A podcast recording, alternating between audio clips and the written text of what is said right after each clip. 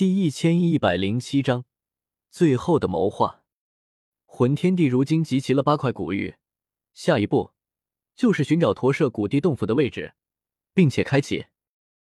在那里，就是我们最后的机会。掷地有声的声音在整个天空中回荡，原本压抑死寂的气氛渐渐又活了过来。严静想了想，可要是万一魂族是偷偷去开启驼舍古地洞府，而我们没有察觉到怎么办？这本来就是魂族最擅长的手段，灵族、药族、石族三族悄无声息间都被魂族给灭了，而他们一点察觉都没有。要是这次还这样，魂族偷偷摸摸去开启古地洞府，他们又谈什么阻拦？我咧嘴笑道。没关系，大爱盟会出手。驼蛇谷地洞府不就在迦南学院下面吗？我早在迦南学院安排了人手，如今又派天火圣者亲自前去看守，还能出什么问题？大爱盟比起实力，自然是不如诸位前辈。可是如今魂殿被除，整个中州都在大爱盟的掌控之中，有大爱盟监察四方，三位前辈就请放心吧。魂族任何动作都瞒不过我们，众人这才放心的点点头。他们三族早离开大世界多年，论及打探消息，他们也只能选择相信大爱盟。这段时间，我们都驻守在大爱盟，一旦有任何消息，立刻出动。古元副手遥望苍穹，目光无比深邃。诸位，这一次古地洞府开启后。我等就算拼的形神俱灭，也万万不可让魂族得手，否则我们三族还有大爱盟都要步灵药两族后尘。我等明白。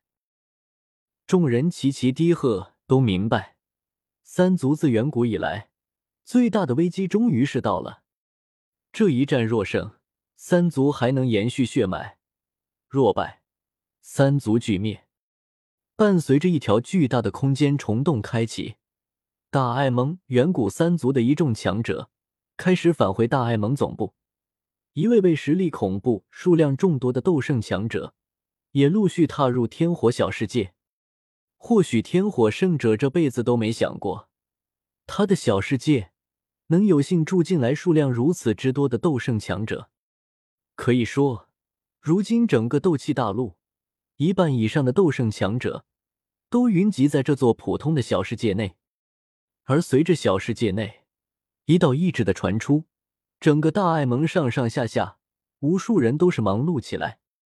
星陨阁、焚炎谷、毒宗、丹塔、万剑阁、风雷阁，一座座辉煌无比的宗门，还有他们麾下数不尽的附庸家族倾巢而出，数以百计的斗宗强者，成千上万的斗皇、斗王。以及多达数十上百万的斗灵、大斗师、斗师、斗者全部发动起来，在整个中州以及向八方疆域蔓延而去，犹如疯狗般挖地三尺，疯狂寻找驼舍古地洞府的痕迹，以及检查魂族动向。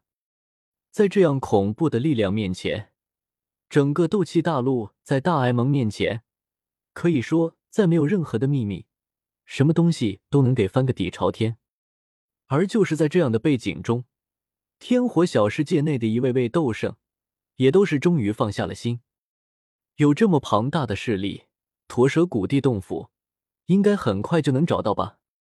只要他们能比魂族更快找到古地洞府，就算魂天地有八块古玉又如何？三哥，这是净莲妖火，你快去将它炼化了吧。天火小世界内，安排完大爱盟一众事务，我也找到了萧炎，笑眯眯的将净莲妖火交给了他。萧炎感动不已，他怎么能不知道净莲妖火有多宝贵？为了这东西，魂族和大爱盟这边一大堆的斗圣都是大打出手。谢谢你，纳兰叶。呵呵，三哥不用客气。我笑呵呵的。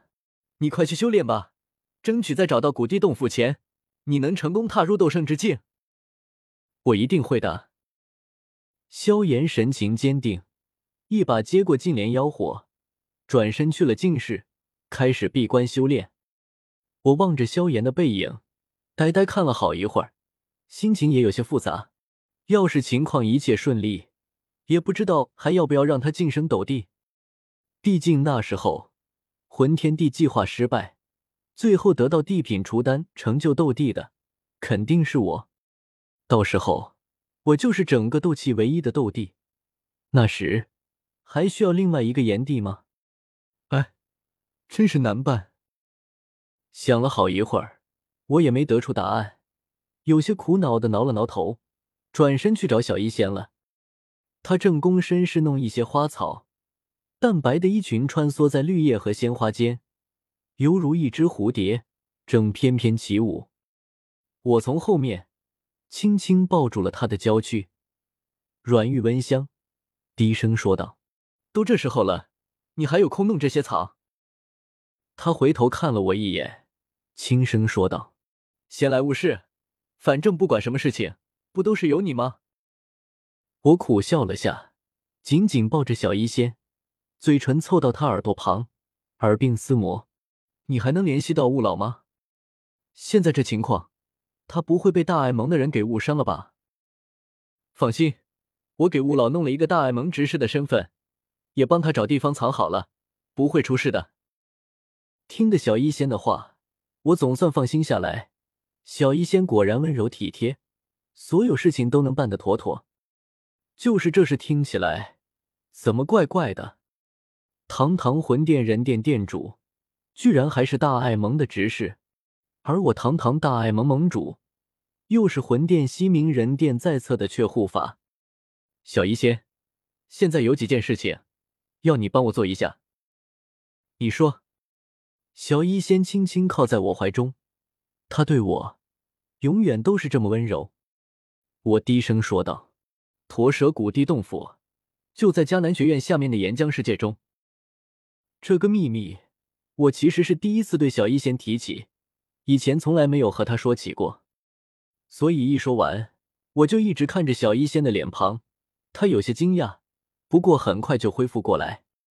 我便继续说道：“待会儿我会和紫妍一起提前去一趟古地洞府，你把这个消息告诉五老，然后让五老十天之后再把这个消息告诉魂族的人。”你自己也判断好时机，适时的把这个消息告诉古猿雷莹、严禁他们。我要魂天地和古猿雷莹他们能够同时抵达迦南学院。